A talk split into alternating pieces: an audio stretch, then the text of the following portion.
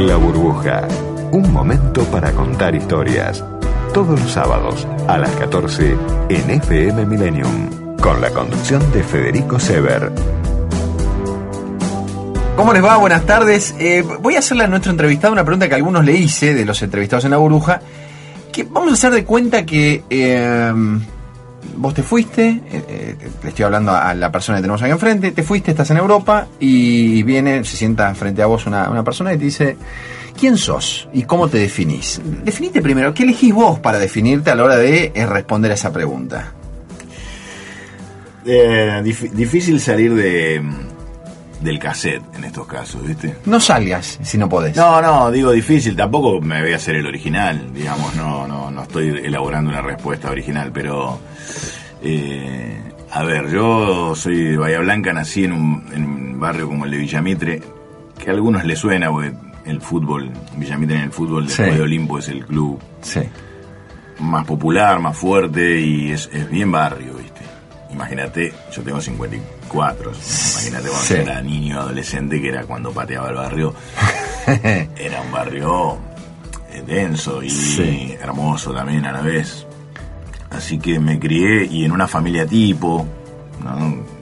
de las de antes, hoy que hay tantas series españolas, yo soy un consumidor de las series españolas, eh, veo eh, por qué nosotros somos un poco como somos. Porque somos como somos, Claro, sí. viste, tengo cuatro abuelos venidos de España en, en el barco y... eh, y tenemos, no digo que sea una buena educación, digo, tenemos una educación... Una educación muy particular. Muy particular. Pero pará, Eh. pará. El tipo está enfrente tuyo y le vas, le vas, le haces el relato casi biográfico tuyo para que te entienda. O sea, vos- Sí, porque digo, si no es muy difícil ah. salir de, con- de contexto, digamos. Eh, vos no le me- porque sos original, poner mostrar tu ficha, me decís, soy tal, me llamo tal, te- No, no, porque si no, es- supongo que yo si quiere saber quién soy es porque le interesa, eh, porque le interesa, no, no le interesa cuántos años tengo, dónde nací. No, le interesa algo más de vos. ¿Qué hago? En principio, ¿qué hago? Sería lo último. Porque, Pará, hagamos de cuenta que porque tipo- una persona Sí. no se define por lo que hace ni por lo que tiene, es por lo que es. ¿Y si este no te conoce ni siquiera sabe cómo te llamas? Porque no, no dijimos cómo te llamas todavía. Eh, no importa, el, el nombre me lo pusieron. Me gusta, El me nombre gusta. me lo pusieron, no. Bueno, contémosle a la gente que estamos con Sergio, el oveja Hernández. El oveja sí, todavía sí, a pesar de que no tenga bueno, pelo, de hecho, el oveja. de hecho, sí. de esa época que yo te digo de Bahía Blanca, hubo épocas en las que si a mí me gritaba Sergio en la calle, yo no me No daba- te das vuelta. No, no me daba vuelta. Definitivamente no me daba vuelta. Por eso digo, muy de barrio que hoy, y te la iba a resumir, Sí, cuando voy a dar una charla, a veces que te contratan para estas Sí, charlas sí. empresariales y eso, y, o, o cursos de básquet, que es el momento en que leen tu currículum. Yo para mí, mientras lo están leyendo, están hablando de otra persona. Ah. O sea, yo... ¿viste Claro, vos, lo, vos lo vas escuchando, y ahora con nosotros, tú, tú, hizo tal Sí, cosa, ganó tal título, Claro, para mí es, es otra persona. no arrancó, no estuvo en Bahiense del Norte no sé cuántos años. Sí, sí. Eh, sí. Bueno, eso todo te conforma también. Sí, sí, es como que yo empiezo de nuevo todos los días. Eh, Definitivamente yo recién te dije algo que es de cassette, pero lo creo realmente. No, no me parece que una persona sea lo que hace ni sea lo que tiene. Es lo que es, no lo define lo otro. Hmm. Eh, yo no soy un entrenador de básquetbol, soy una persona que trabaja de entrenador de básquetbol Mira qué importante eso que decís. y me siento así, digamos. Entonces yo sigo siendo, de verdad, ese chico de Villamitre educado en una familia tipo, en que a las doce y media o una menos cuarto a más tardar, cuando mi papá cerraba el comercio en el, en el turno de mañana, había que sentarse los cinco a la mesa, sí o sí, durante toda mi vida. Toda tu vida así. Sí, hasta que cada uno... eh, creo que yo fui el primero en irme de mi casa, a pesar de que tengo hermanos, un hermano más grande. Y hasta el día que yo me fui, que tenía 26 años, en los cinco nos sentábamos Ay, a la mesa. Al mediodía, a la noche, al final del lunes, ya cuando nosotros estábamos con un montón de cosas, yo llegaba de Baines el Norte a las 11 de Sí. la noche, bueno, se, se desvirtuaba un poco, pero eso sí, yo llegaba y tenía la comida en, mi me- en la mesa hecha por mi mamá. que- Ah, la miércoles. y pero normal. Está bien, eh, época. eso, yo creo que todo eso... como que viste de también así así sufrís después muchas Bueno, cosas, ¿no? Así Está bien, eso te viene lo define, bueno, pero lo sí, sí, por eso, pero así lo sufrís también. malo, vienen los mandatos, vienen las cosas que, que uno tiene impuesta Y recién después de los cuarenta y pico años te las empezás a plantear. Y decís, para, para. Esto que yo creí que era así, Así. toda la vida. Es Empezás realmente. A, empezás así. a ver que las cosas no son tan, tan así.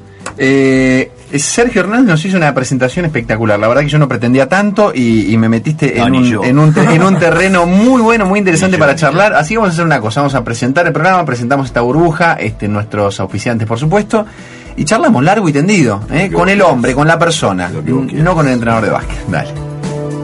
Este espacio es auspiciado por Bienvenidos a Aeropuertos Argentina 2000. Es momento de ponerte en modo aeropuerto. Disfruta de la vista, descargate una serie o despedite de todos los grupos de WhatsApp. Total, el Wi-Fi es gratis e ilimitado. Aeropuertos Argentina 2000, el lugar donde tus emociones toman vuelo. En la ciudad autónoma de Buenos Aires, vivir mejor es ley. Legislatura de la Ciudad Autónoma de Buenos Aires www.legislatura.gov.ar Cuando quiero hacer un café, busco una tacita. Cuando quiero hacer un plazo fijo, busco una retasa, la tasa del Banco Provincia. Banco Provincia te ofrece un plazo fijo digital con la mejor tasa del mercado. Obtenelo ahora desde VIP o cajeros de la Red Link en forma simple y segura. ¿Sabías que en la ciudad, con la historia clínica electrónica, los médicos de todos los centros de salud cuentan con tus estudios clínicos para que puedas atenderte mejor y más rápido? Para saber más, chatea con la ciudad en WhatsApp 11 50 500 147. Vamos, Buenos Aires. En Provincia ART hace más de 22 años que acompañamos a aquellas personas y empresas que buscan transformarse brindándoles seguridad y tranquilidad. Esa es nuestra meta, protegerlas de todos. Para conocer más, ingresa en www.provinciaart.com.ar o llamanos al 0800 333 1278. Provincia ART, con el respaldo de Grupo Provincia. Superintendencia de Seguros de la Nación. Para consultas y reclamos llame al 0800-666-8400 www.argentina.gov.ar barra SSN. Número de inscripción 0621. La Burbuja, un espacio en la radio para contar historias. Sergio Hernández es nuestro entrevistado de hoy. Eh, Sergio Hernández, sinónimo de básquet, pero bueno, vamos a hablar de básquet y eh, todo un poco. En realidad, tanto es así que ahora este, en, en- en el- en la pausa me estás contando un poco que tu vida la has programado hasta ahora, durante muchos años, en relación a los recesos. Cuando te casaste hace muchos años, dijiste, "L- tengo que casarme en el receso, julio, y después la luna de miel la hiciste durante un mundial de básquet también. O sea, eh, más allá de que vos seas una persona, más allá del, del entrenador de básquet, este, de- de- del tipo ultra, hiper famoso, un referente del básquet en Argentina, eh, tu vida va, por un lado, lo que vos te definís como persona, pero es, es indivisible del básquet, Sí. ¿no? Digo, no, Sí, no- yo- no- no tenés, no tenés la cabeza de color naranja ahí nomás, ¿no? No, y, y me salva que yo no soy, no soy un obsesivo, digamos. ¿no? Mm. Yo considero la obsesión como un defecto, no como una virtud. Y en el análisis de los entrenadores, muchas veces, en el análisis que viene desde afuera, Sí. muchas veces el periodismo especializado y todo, se pone la obsesión como una virtud. Y nunca una obsesión es una virtud.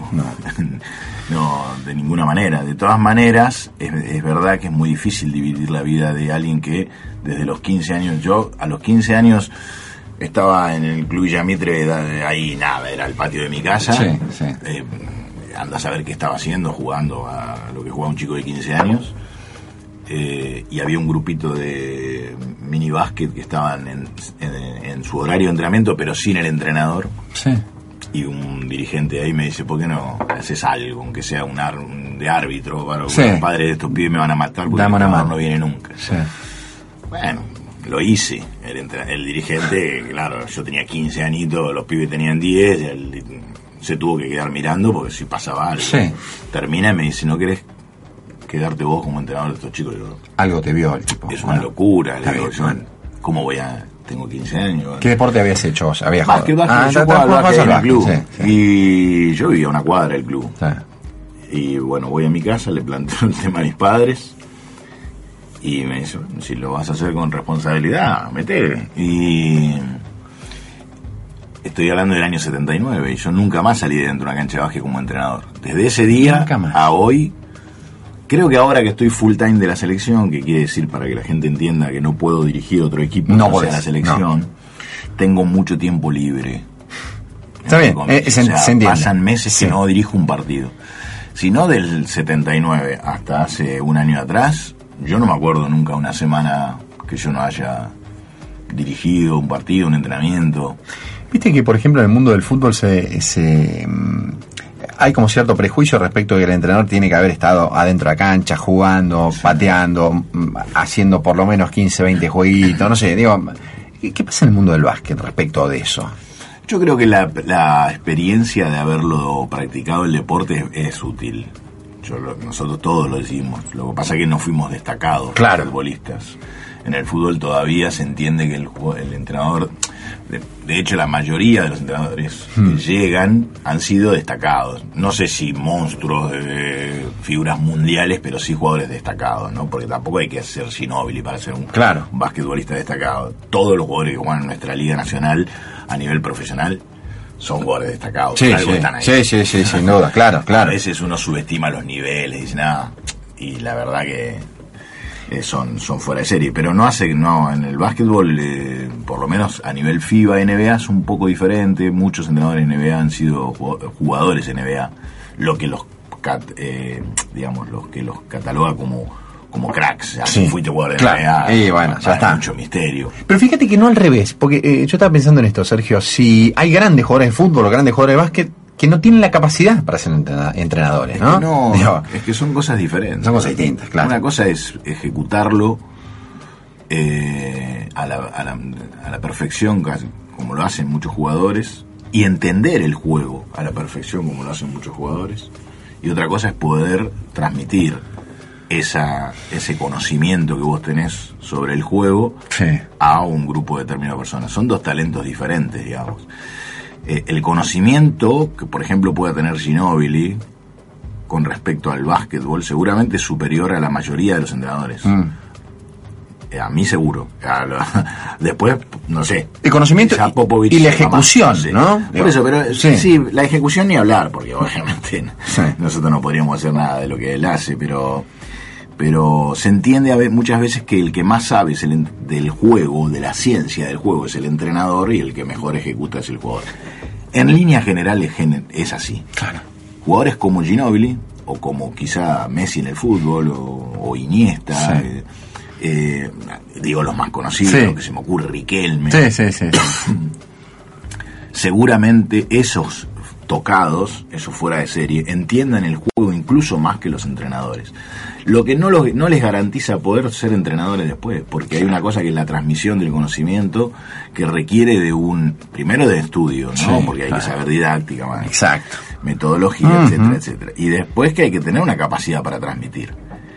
Eh, el conocimiento en sí mismo, cualquier conocimiento que nosotros tengamos, eh, en cualquier aspecto de la vida, en, en- en sí mismo no tiene mucha validez para como para ponerte como docente de No, algo. no, claro. Te sirve a la hora de que si sos Ginóbili, tenés la pelota y ves algo que el otro no ve. Eso. O no la tenés la pelota y te paras en un lugar que es el justo, el que do- donde sabés que vas a hacer Ahí. daño sin la pelota o le Sí. generás un espacio a otro, bla, bla. Eh, si no lo puedes transmitir después, ya está, terminó tu etapa de basquetbolista. Tal cual.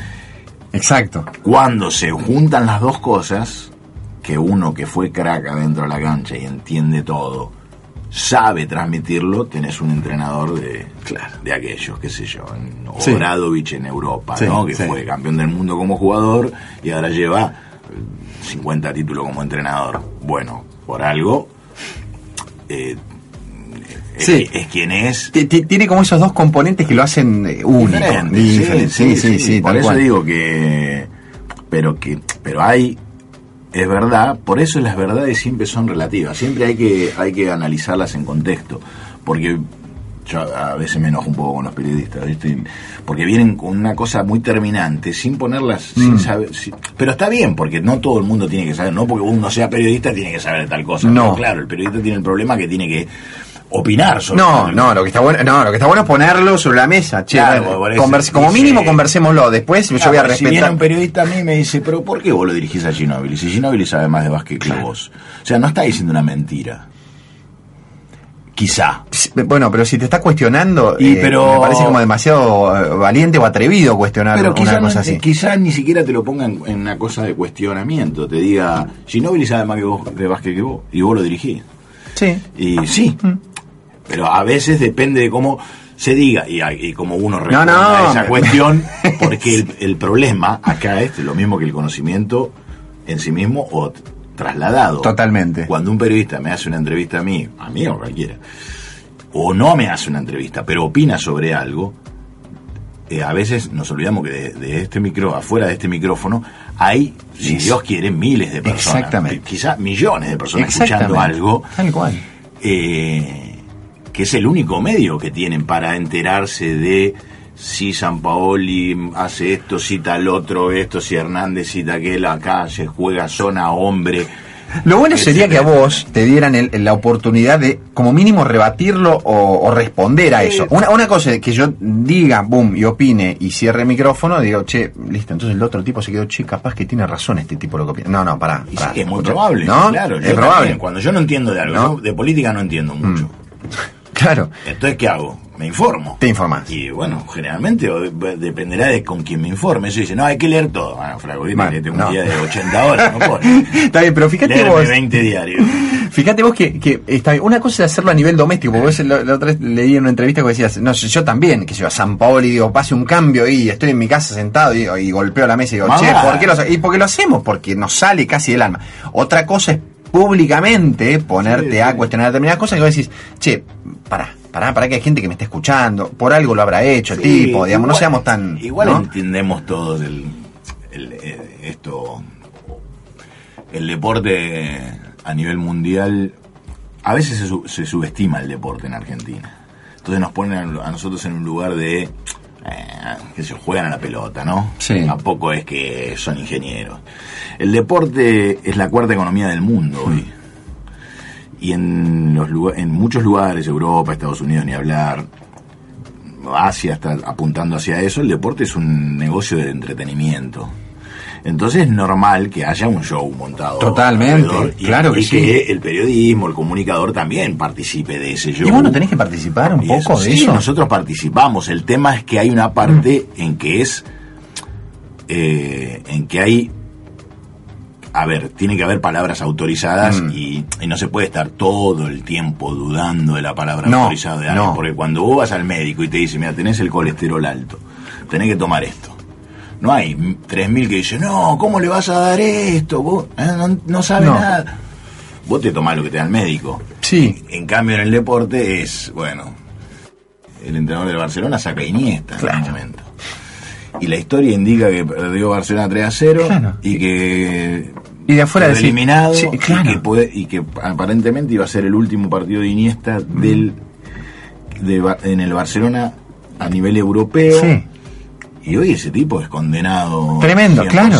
Y bueno, en ese momento él hizo un cambio que pensó que Ahora, era favorable. Vos sabés que en esto yo eh, muchas veces me pregunto y lo, voy- lo voy a compartir con vos. digo, ¿Es necesario que frente a eso que vos, que, que es real y, y- y- y pasa, y esas opiniones, y las condenas, y las críticas, y las lanzas que tienen de todos lados, tenés que responder? No, no, no, Digo- responder no, lo que pasa que hoy... No, No, responder no. Y después de tanto tiempo, aparte vos- yo te digo esto y... Vos ya no tenés una la capa que de, que tengo una... eh, tengo buena relación y Mm. tengo mucho respeto por Ah. la profesión del periodista y cuando yo voy a un programa, incluso polémico, yo he ido Sí. a programas invitados de fútbol, de esos que son... Sí, lo- los bravos, sí, sí, bien picante. Que se alimentan de la polémica. sí. y respetan la- tu palabra en ese Mm. momento y, y te miran como diciendo sí claro bueno no nos arruina el programa hacer No, claro, no pongas racionalidad. tenemos que hacer lío todo lindo pero tenemos que hacer lío Es un show Tenemos esto, más decir- que nunca, es lo que vos decís, viste, claro. que decir que Teve no quiere ir jugar de suplente Y otro le tiene que decir que es, eh, y hay que poner por y el mucha otro polémica. tiene que saltar Claro. y gritar yo a veces Claro. con, con Pagani me muero Claro, claro. ¿viste? Pero Vos no y sos, te dice, no seas la madre Teresa porque no calza en y este es show. verdad que tampoco hay que saltar a explicar todo. Claro. De todas maneras, estamos en una era complicadísima. Sí, porque sí, sí. Más que menos tiene redes sociales. Tenés, ¿Tenés vos? Sí, tengo, tengo, ¿Y? tengo mi Twitter, mi Instagram. Eh, me gusta, me ¿Te gusta. gusta? Sí, no interactúo demasiado. Eso digo, ¿no? Frente Tengo al... bastantes seguidores, sobre todo en Twitter, porque Instagram arranqué hace poco. Mm. Pero me gusta porque es una manera. Intoxica mucho, es verdad. Mucho, mucho. eh. Sí, mucho. sí, sí, Cada vez más, por eso selecciono Eso. eh, bien a quien sigo y a quien no. De todas maneras, Blo- relativo. bloqueaste algunos, ya blo- retuitean. blo- Los silencios. Los silencias. Eh. para no Perfecto. escucharlo, para no leerlo, porque me intoxican, sin, viste. Pará, y te has frenado así a punto de responderle, yo a este no me puedo... Y, y te frenás pues decís, no, che, pará, no, No, le puedo nunca, contestar. no, sí, no, no, No, jamás. no, jamás. tratás de no. No, además tengo suerte en eso, no, no, conmigo no, la verdad que siempre puede haber una gotita de aceite ahí Sí. en agua, ¿viste? Pero en esto- general no hay mala intención. como y- si vos salís Sí. a la calle y Sí. dos chicas te dicen dos cosas lindas y una te dice, Claro. uh, qué viejo que está. Para, toma la arruinó buena. día, ¿viste? claro, trata... Estás todo el día pensando en eso. y- y- pero. Eh, no, pero intoxican. Lo Pero eso, claro, es, es- son es claves una señal de época. Hoy, claro, ¿no? Yo me levanto a la mañana y antes abría el diario. Ahora, Pa, vas al teléfono, claro. Y el Twitter te pone. Si bien de- te entra mucha basura, es, es verdad. Bueno, pero Eh, escúchame, el, el- el presidente de, la- de primera economía del mundo, segunda, de echa a su funcionario a través de Twitter. Entonces, Sí, viste, digo, yo me enteré de, de- de muchas cosas. eh, entero permanentemente. Lo que de pasa que cosas hay- trascendentales de. El tema es que hay de todo, ¿eh? tenés que Ah. tener un ojo ahí para filtrar. El, el- el ojo de entrenador para decir, che, este no me va a servir, este sí, este más o menos, a este le voy a dar tiempo. Eh, Bueno, vos igual- tenés un ojo entrenado, pero... Igual es, eh, es un ejercicio que vamos a tener que empezar a hacer Sí. si queremos estar más sanos mentalmente, porque aún, sobre todo para mí, que yo tengo cincuenta y pico de años, eh, ya lleva varios años todos estos avances tecnológicos y- Mm. y, el tema de las redes sociales. Sin embargo, para mí es como nuevo, es como que salió Sí, ayer. Entonces sí, tengo bueno. el entusiasmo del zapato nuevo, Ah, sí. Eh, y hay que aprender a, a dosificar porque si no esto a mí por ejemplo la tecnología es yo tengo esto y iPad nada Sí. más no más allá del, del chivo de Apple pero no tengo computadora y eso pero me Es- han quitado hasta el hábito de la lectura Claro.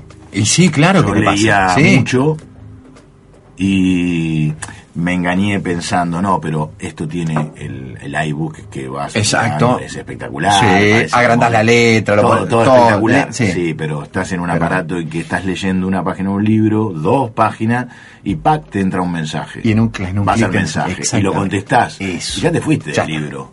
Totalmente. Entonces- me has dado un- en la tecla con algo, ¿eh? Porque mucho, exacto. Eso es. eh, volví al libro de papel. Sí. Eh, de hecho, ayer justo fui a una librería. ¿Qué te compraste? No, ¿Te- te- compré te un libro que. Un libro, mirá vos, me lo recomendó Facundo Campazo. Mm. Campazo, jugador del Real Madrid hoy, Sí. yo lo dirigía cuando tenía 15 años. Y Facu era un chico absolutamente desordenado, fuera de, su, de la cancha. ¿no? Ya medía lo mismo que mide ahora, ¿no? Llegó a su Sí, techo a los sí, 15 pe- años. Sí, pequeño, fuerte. Era desordenado, dijiste, sí. Muy desordenado. Él a los 15 años se fue de Córdoba a Mar del Plata reclutado y vivía con otros reclutados y la casa era un caos. Entonces yo lo tenía siempre. Y yo le decía siempre, Facu, tenés que aprender a ordenarte fuera, fuera de. en tu vida personal. Porque yo no te lo digo como papá, te lo digo como entrenador. Sí, bueno, pero eras casi un padre, quizá un pibe Por eso 15 pero le digo, sí, porque sí. si no le decía eso es como que no les interesa. Claro. Todo lo que no era básquet no le interesaba a un pibe de esa edad. Entonces, con ese, con ese, ese foco que él tenía de ser profesional.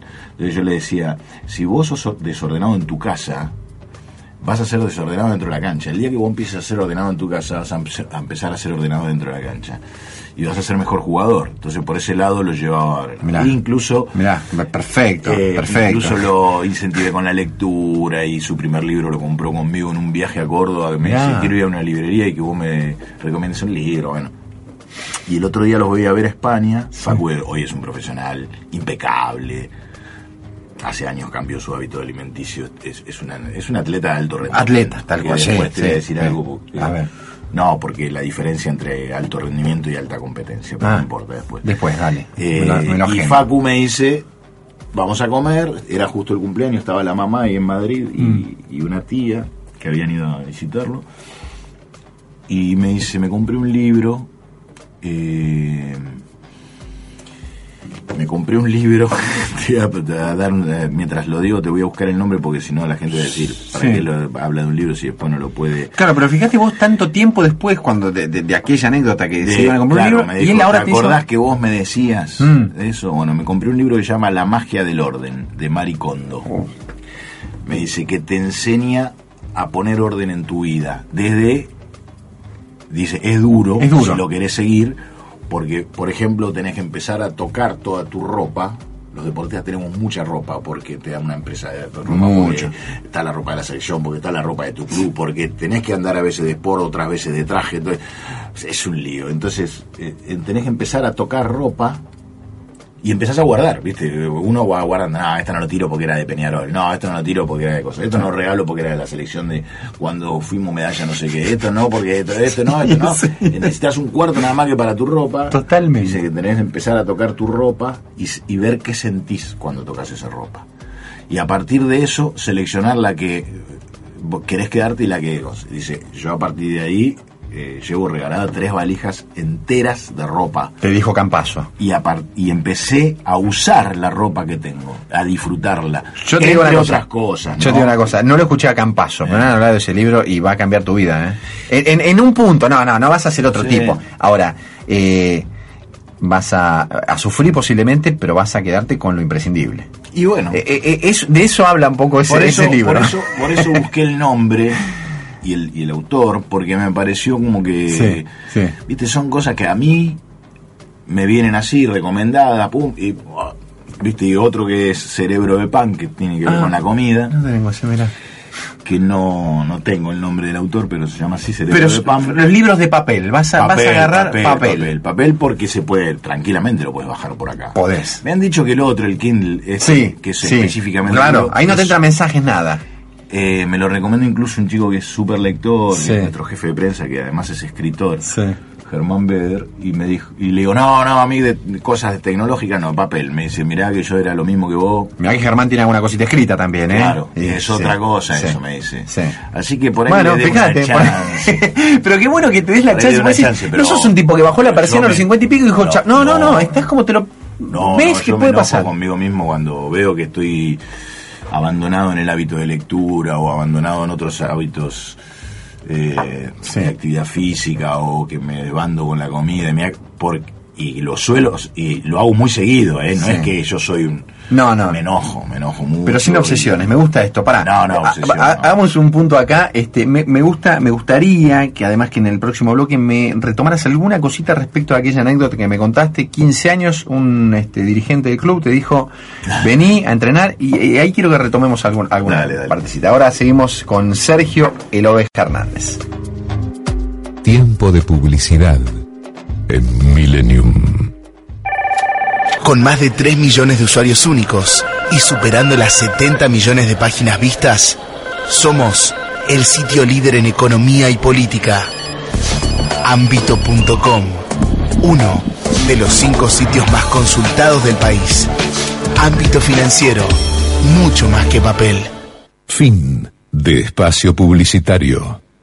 Describo fuegos, vinos, platos y lugares. Experiencias únicas para gente con eximios paladares. El Gran Familia Bianchi, Malbec, se lanzó el año pasado para conmemorar los 90 años de esta gran familia asentados en Argentina. Te comento, esta eh, vino se elabora en la nueva bodega que se llama Enzo Bianchi, que está situada en el eterno y novedoso Valle de Uco. ¿Ok? El Malbec pasó 10 meses en barricas nuevas de roble francés y tiene una gran elegancia y un equilibrio total, ¿no? Que eh, expresan todo el sabor de su fruta. Sorprende por su potencia y vivacidad y es de aromas intensos y perfectamente equilibrados. Hay un nuevo restaurante que se llama Figata en la Recoba de Posadas y tiene para mí el plato ideal para acompañarlo, ya que un Malbec siempre va a ir bien con un buen lomo, ¿no? Entonces, el lomo figatina al tartufo es un lomo cocido al grill, aromatizado con esencia de trufas y salteado con cherries, rúculas, champiñones y papas rústicas. Es ideal para acompañar la complejidad de este Malbec que sin duda es tope de gama en toda su línea. Acordate, gran familia Bianchi Malbec. Una delicia total en tu paladar y en tu mente. Soy Gustavo González Callado. Millennium Gourmet. Un placer diferente.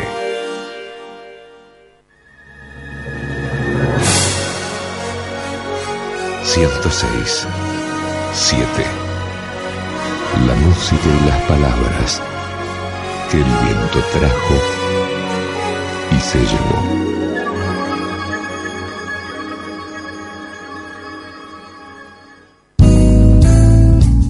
Estás escuchando La Burbuja con Federico Sever por FM Millennium.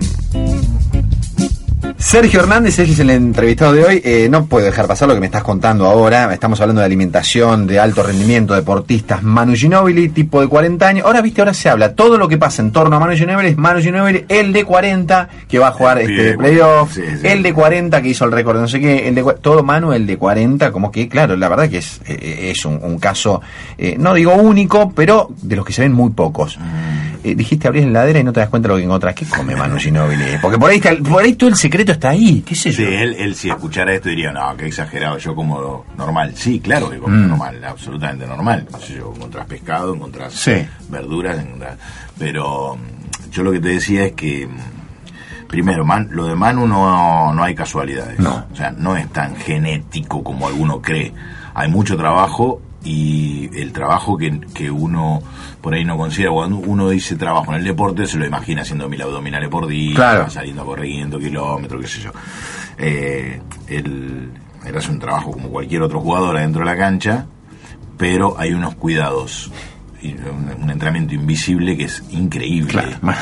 desde hace años. Yo lo que vi en Manu, en Luis Escola, en- de- voy a posiblemente olvidarme de alguno, Manu, Luis Escola, Pablo Prigioni, Facundo Campazo y Paolo Quinteros, con re- en los cambios que vi en ellos a partir de los cambios de hábitos alimenticios, yo nunca lo vi en 30 años de entrenador en ningún jugador que comiera bien, digamos, no un tipo que comiera muy mal, no, en ningún jugador que comiera bien eh, con, el, con el entrenamiento. Vi cosas que en mi vida imaginé, por eso cada vez creo más en el tema de que somos lo que comemos. Pará, dame, dame dos o tres tips de esa receta que... que- Es que no, hay, eh, por ahí, eh, eh, incluso entre ellos tienen algunas diferencias de Ah. recetas, pero eh, por eso yo recomendaba este cerebro de Sí, pan, cerebro pan. te lo mostré. Sí, sí, sí, sí, sí, sí. Habla de, de, de la... David, Da- David Perlmutter. Sí. Eh, sí, qué sé yo, que habla de eh, la devastadora verdad sobre los efectos del trigo, el azúcar y los carbohidratos en el cerebro. Eh, Mirá vos que... Bueno, sí, uno, uno sabe que es importante, ahora digo, Incluso a no es que te hacen adelgazar, que es lo que busca todo el mundo, No. que te dan energía, te, te- te dan durabilidad tu... Sí, sí, sí. Hay sí. jugadores, qué sé yo, yo creo que Pablo Quintero se hubiese retirado hace cinco años. Y hoy tiene 38, de casi, tre- no, 30, sí, 38 para 39 ahora. Juega en Regata Corrientes, bueno, fue jugador de selección argentina varios años. Y vos lo ves sacarse la remera con tremendo entrenamiento y te da una vergüenza. Sí, sí, sí. Tremendo, ¿no? Sí, es todo producto de la alimentación. Por eso te decía hoy el alto rendimiento y la alta competencia. Eso. Cuando, cuando juntamos a la selección antes de la Copa América Mm. en mitad de año pasado, eh, yo tengo una, una- eh, tenemos un equipo muy joven ahora, muy joven, se terminó Mm. La famosa generación dorada, nos queda Escola como abanderado ahí, y después viene Campazo la Provítola, que son la unión del resto de los Claro. más jóvenes. ¿no? Sí. Eh, yo siempre que empieza la concentración doy una charla, bueno, obviamente en el hotel, generalmente concentramos tardecita para cenar, descansar y empezar el entrenamiento de la mañana del día siguiente. Esa es nuestra forma de concentrar el primer día. Y yo aprovecho y hago una reunión un poco motivacional, un poco informativa. Y a veces habla eh, el preparador físico. Eh, también diciéndoles cómo vamos a trabajar, cuando son concentraciones largas. Y él les dijo, en un momento, miró al grupo, era un grupo de 20 personas, de 20 chicos, jugadores, porque una preselección, y dijo, la idea, como es un grupo joven, es tratar de entrenar, pero a la vez eh, es tratar de que, de que todos ustedes se vayan con una, una idea cierta de los de, de lo que son los hábitos de alto rendimiento. ¿no? Y entonces ah, los jugadores lo miraron y dice, porque yo les puedo asegurar que acá, acá hay dos o tres jugadores que son de alto rendimiento, de los 20. Los demás están en la alta competencia, que es otra cosa. Estar en la alta competencia no garantiza ser de alto, De alto rendimiento. Eh, La idea es que todos entendamos qué cosas hay que hacer para ser de alto rendimiento. Entonces, bueno, estos jugadores que yo te nombré son de alto rendimiento. Alto rendimiento. Podría nombrarte Sí, Nocero, sí, sí, sí, sí. podría nombrarte a Huberto, a Pepe Sánchez cuando estaba, pero eh, Una cosa es alta competencia, mira, mira aún. Sí. aún en el mejor equipo del mundo, ¿no? Sí. O sea, por eso en- el talento obviamente es, yo creo que es la primera herramienta, por más que digan, no, el éxito, Mm. primero trabajo, después, o sea, si no hay talento, por más trabajo que yo podría haber hecho todo lo que hicieron ellos, y nunca hubiese jugado ni en la primera de Bahía Blanca, pero ¿El, ta- el talento es eso con lo que naces? Sí, es algo innato, es algo, es una, es, es una cosa. Lo que pasa es que hay mucha gente que tarda en encontrar Ah, cuál es su ah, cosa, ah, o bueno, no también. se anima, porque dice, O no se anima". pero esto, esto no es redituable, esto no tiene campo de acción.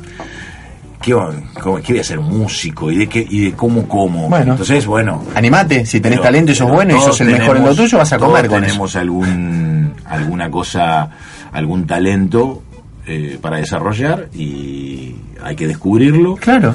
Y después sí agregarle muchísimo trabajo si vos querés ser el mejor entre los mejores, digamos. En tu caso podríamos decir casi que el talento es hereditario, pero a partir de vos. No sé, ¿tu viejo qué hacía? No, mi hijo comerciante. ¿Y tu mamá? Mi mamá fue docente, pero prácticamente no ejerció. Viste que las mujeres en esa época. Sí, no, eh, cuando tienen los hijos. tres hijos Sí. y mi papá laburaba todo el ¿Comerciante de día. qué, qué rubro? Eh, repuesto de automotores. ¿Viste una mano alguna vez? agrícolas, No, jamás. No, no, no te metías al negocio. No, una vez me llevó, yo era muy chiquito y me dijo, bueno, contá, ¿sabés lo que es un alemite? Es como un... No, al límite no me mataste. como- sí. nah, Un una tuerca, una cosa así, un tornillo, sí. Entonces me dice, me pone ahí y me dice, bueno, contá, que yo era mayorista, me dijo, imagínate la cantidad de, había cajas en Sí, sí, sí. tornillitos que tienen el tamaño de nada, un tornillo chiquito. Y se olvidó. Me dice, te doy un peso por alemite. Y cuando llegó el mediodía se acordó de mí. El negocio era muy grande. ¿Qué te había dejado Yo contar? Yo había contado 11 mil. Muy bueno. Me dice, no te puedo pagar eso. Era como si Bueno, papá. 11 mil pesos que yo iba a contar 200. Te hago 12 ¿entendés? cuotas, papá.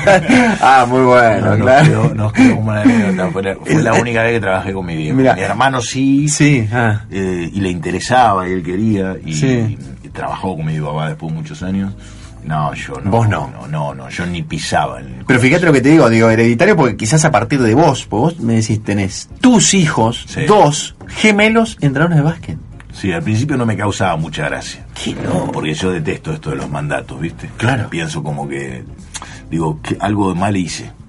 Yo creía que no los estaba metiendo en algo, Pero trasladándole mi pasión. Sergio, ¿cómo yo no los iba a ver jugar a, los- a mis hijos. Pero ellos saben lo que vos haces, si te ven ellos a vos. chiquitos, claro. si yo entraba a una cancha, yo era entrenador profesional, conocido, porque nosotros no somos famosos, somos conocidos. Sí. Entonces, si iba a verlos jugar, venían los padres y los demás chicos, los chicos del otro equipo a sacarse fotos, y no me gustaba, era su momento. Entonces, Quiero que lo entonces- sufren. pero, eh, Claro. Paréntesis chiquitito, Facundo Claro. Conte estuvo el hijo de Hugo Conte acá Claro, en Hijo de la Vez que iba el padre a verlo, era este para él era tremendo porque porque le metía presión, Tremendo. porque la gente le sacaba fotos al padre. Bueno, yo nada. evité eso siempre. Mm. Y así todos me salieron entrenadores, yo me, me salieron, ¿viste? Te Sí, sí, me- me- salí. sale el español de, de los vientos de agua, ¿viste? Pero. Me salieron, sí. sa- salieron entrenadores los dos, eh, pero. Bueno, Lautaro estudia psicología, además, Manuel estudia profesor de educación física. Pero son entrenadores ya. Le- le- les- Profesionales. ¿Tienen 20? Se dedican a eso, 23. 23. ¿Les hablaste de lo que, que no, no es un- no, no van a, a Eh. echarse este, a hacer la plancha en el Caribe? No es, no es una profesión sencilla, ¿no? Aparte que ¿Te imaginas que para lograr un lugar en el profesionalismo destacado Sí. eh, es, un, es un tamiz de, de miles y miles Miles. y miles que, que no, no llegan a eso?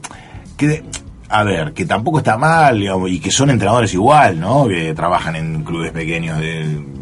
Sí. El básquet es muy federal y Sí, es, sí, uno de los deportes con mayor cantidad de federados en el país. Pero ellos lo saben, lo saben porque ellos son tienen a veces hasta más relación con ciertos colegas míos que conmigo mismo Pará. y saben, qué sé yo.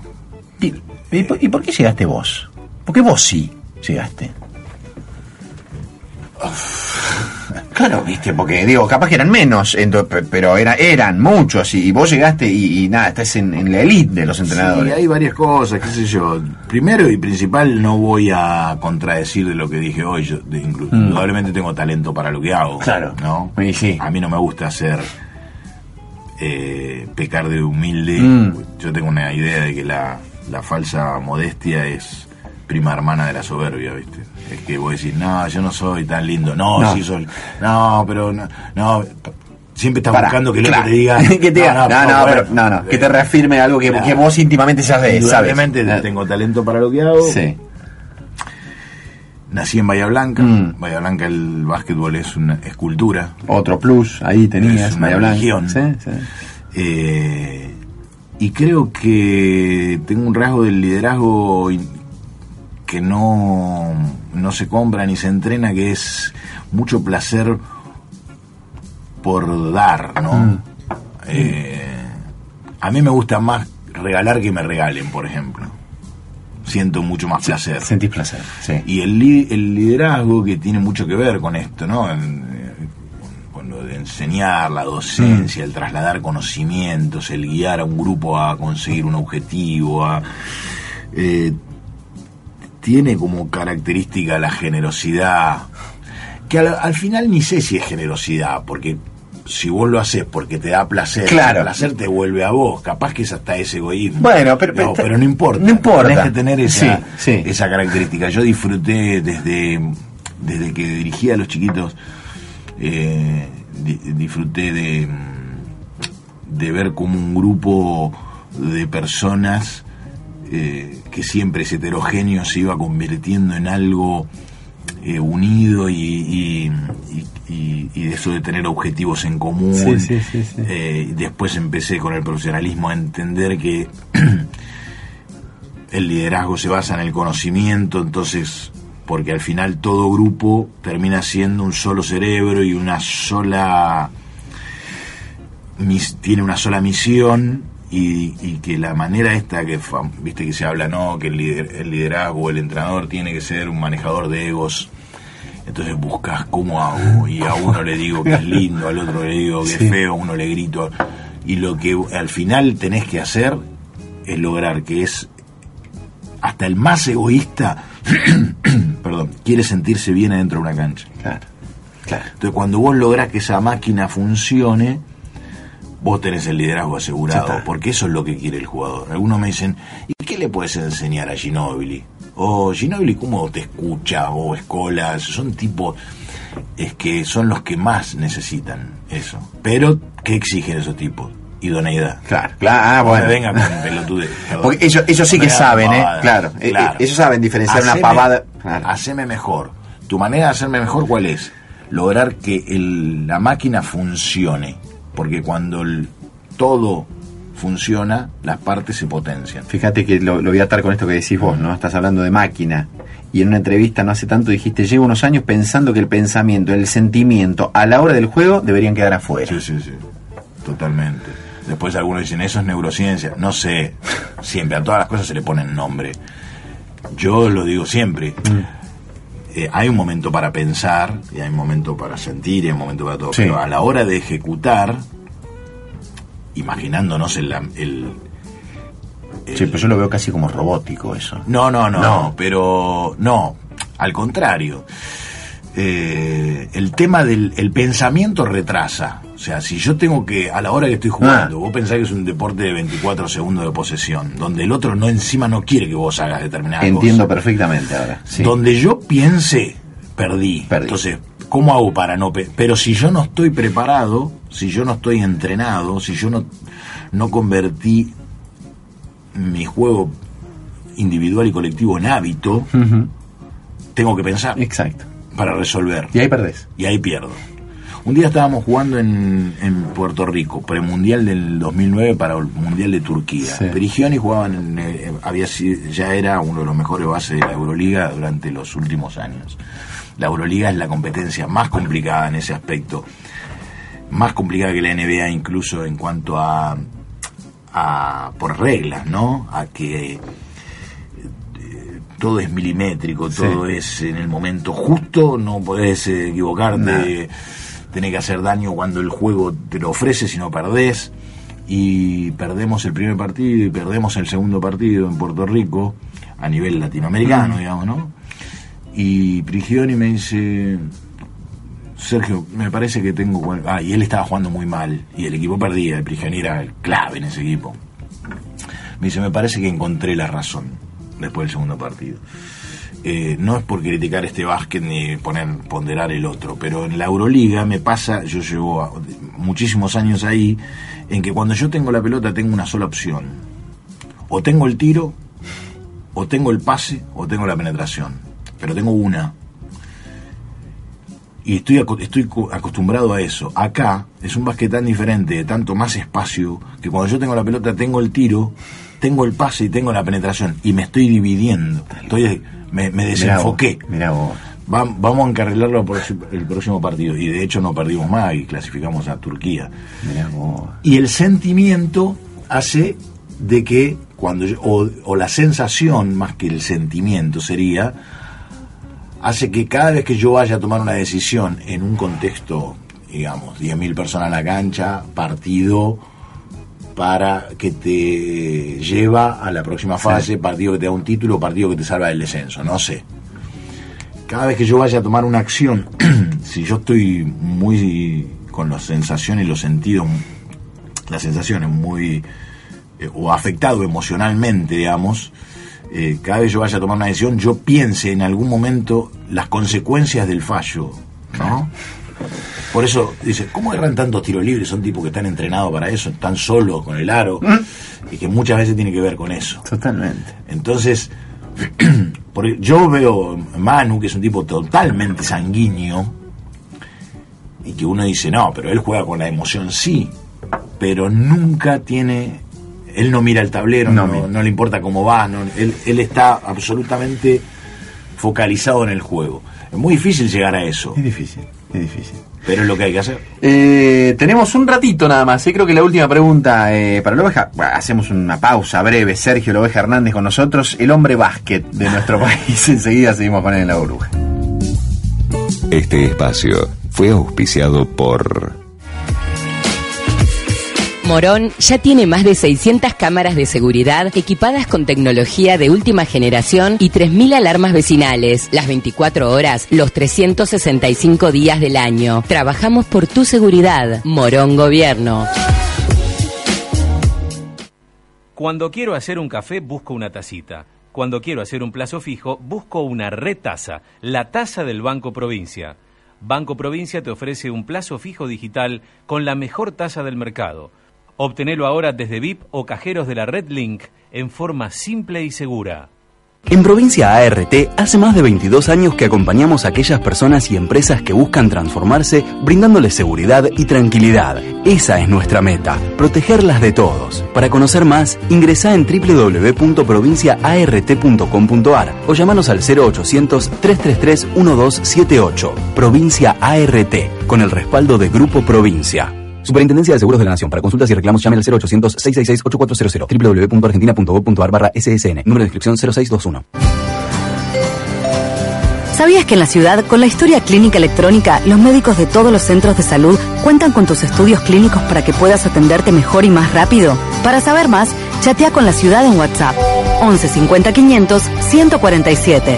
Vamos, Buenos Aires. Seguimos dentro de la burbuja. Hasta las 15 en FM Millennium.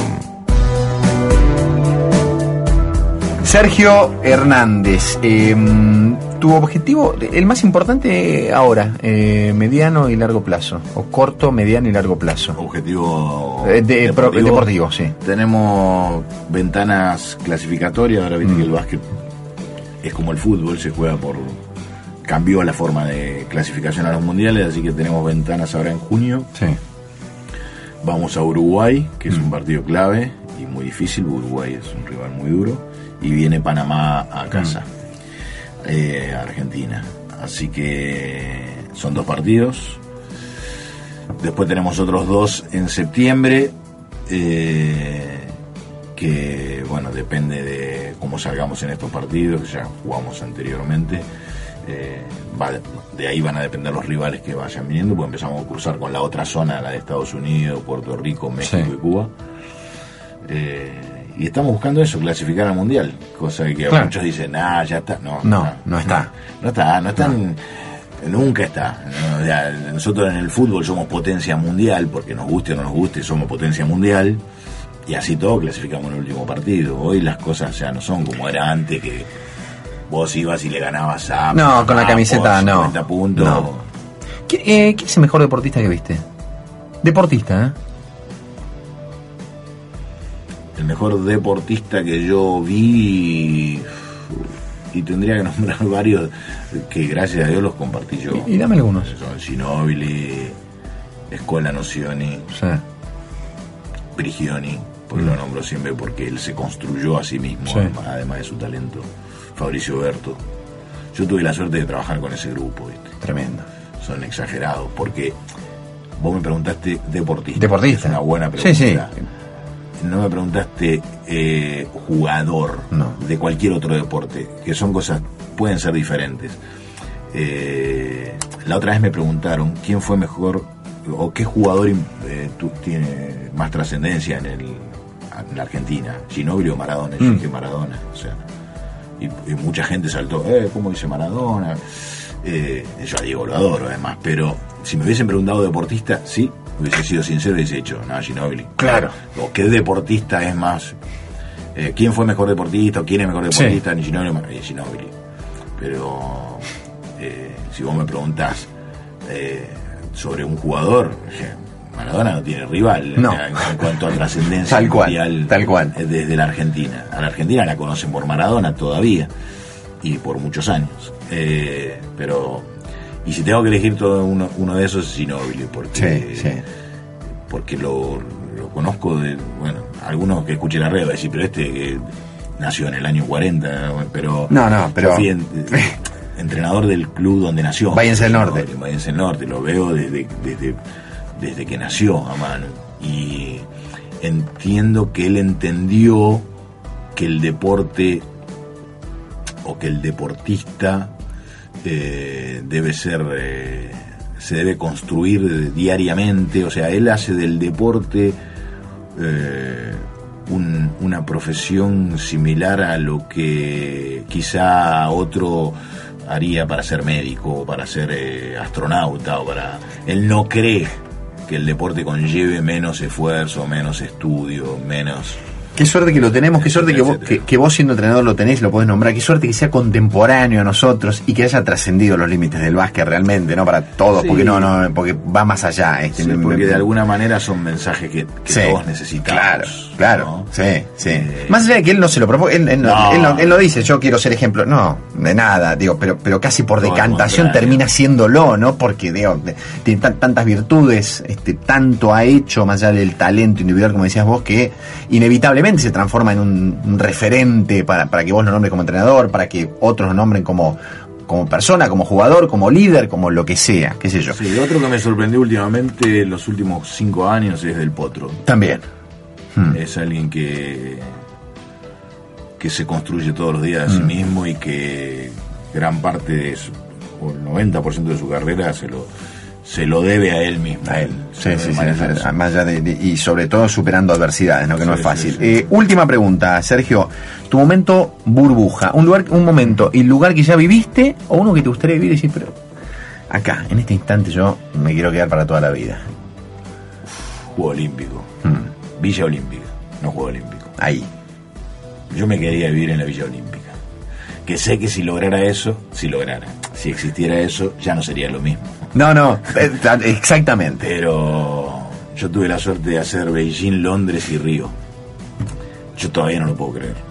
Mira, te lo cuento y me Claro, pongo una nervioso. vez que- es una maravilla. Vivir 20 días, no me acuerdo cuánto, 20, 25 días, en una ciudad de 15.000 habitantes, donde están los mejores deportistas de- del mundo y de la historia, pues yo pensaba que yo vivía en el mismo lugar donde estaba Usain Bolt, yo, Del Potro, Ginóbili, Luciana Aymar, eh, qué sé yo, no sé, que se te ocurra. Sí, sí, sí, lo, mejor, de lo mejor. ¿Me entendés? Con, yo estaba con la bandejita para servir una comida y al lado de mí estaba Ronaldinho. Qué maravilla. Digo, un ejemplo. Paréntesis muy cortito, estuvo hace eh, dos o tres semanas este Bonadeo, dijo la angustia que a mí me provoca cada final de Juego Olímpico es una cosa que no, no, no, no te puedo contar. lo que-. Yo entré de viejo a una Villa Olímpica de 48 años, que yo que mi primer juego olímpico, de viejo digo, de viejo Sí, porque sí. Los, los- los que generalmente están ahí adentro son los atletas, son los jóvenes, que de hecho el juego olímpico es de ellos, nosotros somos todos convidados de piedra ahí. Eh, alguna vez pensé en tatuarme los anillos olímpicos en el primer juego y dije, no, no, no, no seas cara dura. Después Bueno, ya- que viví el juego olímpico digo, esto es de los atletas. Si llevas tres, te lo puedes tatuar, ya tenés derecho. Esto es de los atletas, es una forma de pensar mía. Y eh, me pasó en las tres villas. En la primera menos porque estaba más inconsciente. En Londres y en Río, en los horarios de descanso yo no descansaba. Yo lo único que hacía era caminar por adentro de la villa. Verla, absorberla. Me la quería meter. nutrirte, ¿Me entendés? Porque yo ya era consciente a esa edad de que eso es un milagro de la vida que me algo que me regaló la vida de una manera increíble y que yo era un privilegiado que en un mundo de 6 mil millones de personas yo era una de las 15 mil personas que estaba ahí adentro así que Qué maravilla, qué no lindo, qué lindo lo que, lo que me contás. burbuja. Qué lindo, qué lindo. Me encantó. Me encantó tenerte, conocerte un poco más eh, y muchos éxitos. Me fui a cualquier Sergio. lado No, no, me, encantó, me encantó. Ese, no sé me qué encantó. puedes sacar de todo esto pero Muchísimo. Sergio, eh, muy, muy generoso este, por contarnos un montón de cosas. Gracias por haber venido. no al contrario gracias. Nos encontramos con ustedes como siempre la semana que viene. Chao.